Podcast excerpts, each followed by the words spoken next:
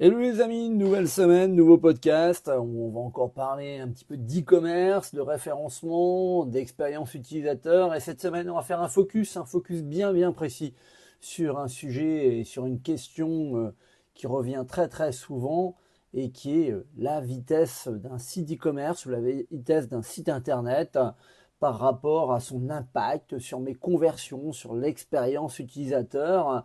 Oui, l'importance de la vitesse d'un site e-commerce sur les conversions, sur cette expérience utilisateur, elle est juste importante. Un site rapide améliore non seulement l'expérience utilisateur, mais va automatiquement influencer également son positionnement et positivement son taux de conversion on va essayer de regarder un peu plus en détail ces différents sujets tout au long de ce podcast avec, euh, bah, pour commencer, l'importance de la première impression. On dit souvent qu'on a une seule fois l'occasion de faire une première impression, et bah sur le web, c'est pareil, c'est comme dans un entretien de recrutement. C'est-à-dire que vous arrivez votre utilisateur il arrive plutôt sur votre site internet. Si votre site internet met 15 secondes à se charger, on va être honnête, il est parti chez la concurrence depuis bien longtemps, ou il est parti dans le résultat de Google suivant. Le vrai problème, encore une fois, c'est que cette première impression est souvent déterminante pour la perception globale qu'on va donner au site, qu'il soit site vitrine ou site e-commerce, l'utilisateur va se donner euh, finalement une première impression et euh, idéalement vaudrait-elle qu'elle soit en tout cas positive. Cet impact il va être euh, direct sur le comportement de l'utilisateur, vu qu'un site rapide réduit le taux de rebond, il augmente naturellement également le nombre de pages visitées, vu qu'on prend plus de plaisir à visiter beaucoup de pages lorsque ça ne met pas 4 secondes à se charger systématiquement, et indirectement va impacter également la satisfaction de l'utilisateur. Ça va avoir un impact, on l'a dit, sur les conversions, avec une augmentation du taux de conversion, une amélioration de l'efficacité du tunnel de conversion, du tunnel de vente, et puis potentiellement un impact sur le panier moyen. On va essayer de regarder très rapidement le long de ce podcast euh, quelques stratégies d'optimisation. Alors on va bien sûr reparler encore des grands principes du SEO que sont l'optimisation des images. On vous le dit de nombreuses fois, mais l'image elle doit être la plus légère possible, idéalement en JPEG, surtout pas en PNG, sauf si elle doit être détourée comme un logo, et puis idéalement euh, en WebP désormais. Ne pas hésiter à utiliser un réseau de distribution de contenu qu'on appelle vulgairement un CDN. Ne pas hésiter à minimifier ou à minifier plutôt les fichiers CSS, JavaScript, HTML, et puis euh, la mise en cache du navigateur. Hein. souvent, lorsque le site a un peu de mal, ça vient soit de la mise en cache du navigateur, soit le choix de l'hébergement qui doit être performant, bien sûr. Hébergement web, on l'a dit, hein, euh, bah, ça influence automatiquement le temps de chargement de votre page avec la mise en cache. Et donc, euh, bah, ça va influencer également cette première impression ou l'impact du comportement de l'utilisateur. Zara, le géant du e-commerce et du commerce de détail, n'hésite pas à dire que euh, en réduisant le temps de chargement de ses pages de 50% après sa refonte de son site web qui était axé sur la performance, eh ben, cette amélioration elle a entraîné une augmentation significative de ses conversions et indirectement de ses revenus. En effet, l'efficacité du tunnel de conversion repose sur une navigation qui doit être sans accroc, où chaque étape doit être rapide, intuitive et à chaque fois pensée utilisateur.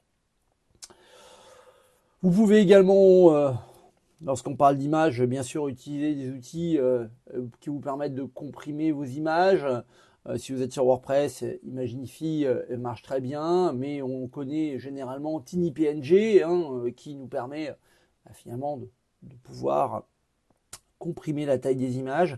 Ça peut être aussi une des solutions pourquoi l'image est longue, pourquoi l'image met du temps. Mais encore une fois, regardez votre thème, les fichiers CSS, le JavaScript, l'HTML, la mise en cache, bien sûr. N'hésitez pas à regarder si vous avez des dépassements et des pics souvent de, connexion sur votre hébergement, encore une fois, ça va forcément euh, influencer. On parle souvent de lazy loading, cette technique qui consiste à charger les images et les vidéos uniquement lorsque celles-ci entrent dans le champ de vision de l'utilisateur. La plupart des euh, solutions de cache et souvent les plus connues comme euh, sur WordPress, WP Rocket, n'hésite pas à utiliser cela. Ça va réduire le temps de chargement initial de la page, ça va économiser de la bande passante et puis euh, euh, ça va surtout être très très utile lorsque vous avez beaucoup d'images, les pages catégories entre autres euh, sur un site e-commerce, les pages produits, si vous avez mis beaucoup beaucoup de fichiers médias, ça peut être de la vidéo, ça peut être de l'image, ça peut être du GIF, ça peut être plein plein plein plein plein de choses. Les sites e-commerce avec un grand volume de produits, bah, cette optimisation de la base de données, en tout cas, elle est aussi cruciale. Donc, il ne faut pas oublier d'optimiser cette base de données. Hein. On va faire le nettoyage de la base de données et puis euh, euh, toutes ces données euh, qui sont en relation avec les produits, les catégories, forcément, ça va agir. Depuis quelques années, il y a une grande mode sur l'AMP qui nous servait souvent pour les pages et le chargement des pages sur mobile. C'était une initiative de Google. Bon, on ne rentrera pas dans le débat de l'AMP aujourd'hui, mais Sachez euh, que c'est un peu plus controversé aujourd'hui l'intérêt de euh, euh, ces, pages AMP. En ayant déjà les bonnes pratiques et, sur analyser sa performance, analyser la vitesse pendant toute la durée du parcours client. Et on oublie souvent, il ne faut pas analyser que la home page, parce que la homepage, on peut l'avoir optimisée, sauf la plupart des clients rentrent dans une recherche Google où ils ont cherché un produit, ils rentrent sur la fiche produit, sur la page catégorie, et c'est super, vous avez optimisé votre page d'accueil, sauf que la moitié de vos utilisateurs n'iront jamais. Et ça, c'est moche. Donc, bien sûr, on réduit le temps de chargement de la page d'accueil, mais on réduit aussi le temps de chargement de la recherche de produits, des pages de produits, et bien sûr de tout ce qui est checkout où on minimise tous les scripts internes, externes également, hein, les appels vers les solutions de paiement, les bannières euh, paiement 4 fois sans frais, qui parfois sont très gourmandes, et puis on optimise aussi, euh, bah, bien, bien, sûr, le mobile. Je rappelle que sur mobile, il reste encore des zones blanches et tout le monde n'a pas encore de la 5G.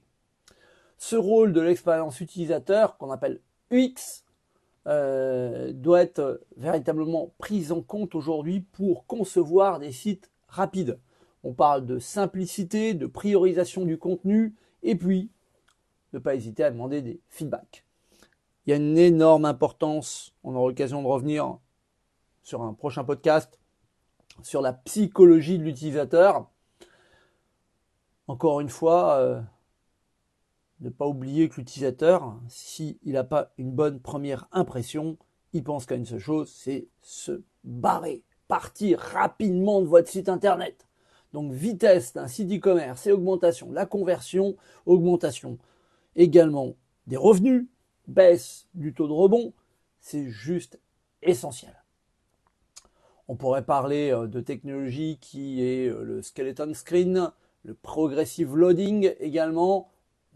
Occasion de revenir là-dessus dans des articles de blog, euh, bien sûr, mais je vous en ai parlé, tout ça est, lié aux stratégies de préchargement hein, pour la perception de, la vitesse qui va être complètement différente. Votre page, elle est toujours aussi importante, mais par contre pour l'utilisateur, elle est un petit peu différente. Pour terminer cette partie qui est essentielle, la vitesse de chargement d'un site e-commerce par rapport à l'expérience utilisateur, je ne pouvais pas vous parler d'IA, forcément, avec euh, cette intelligence artificielle qui pourrait nous offrir des perspectives prometteuses dans tout ce qui est automatisation, mais bien sûr aussi optimisation de la vitesse des sites e-commerce.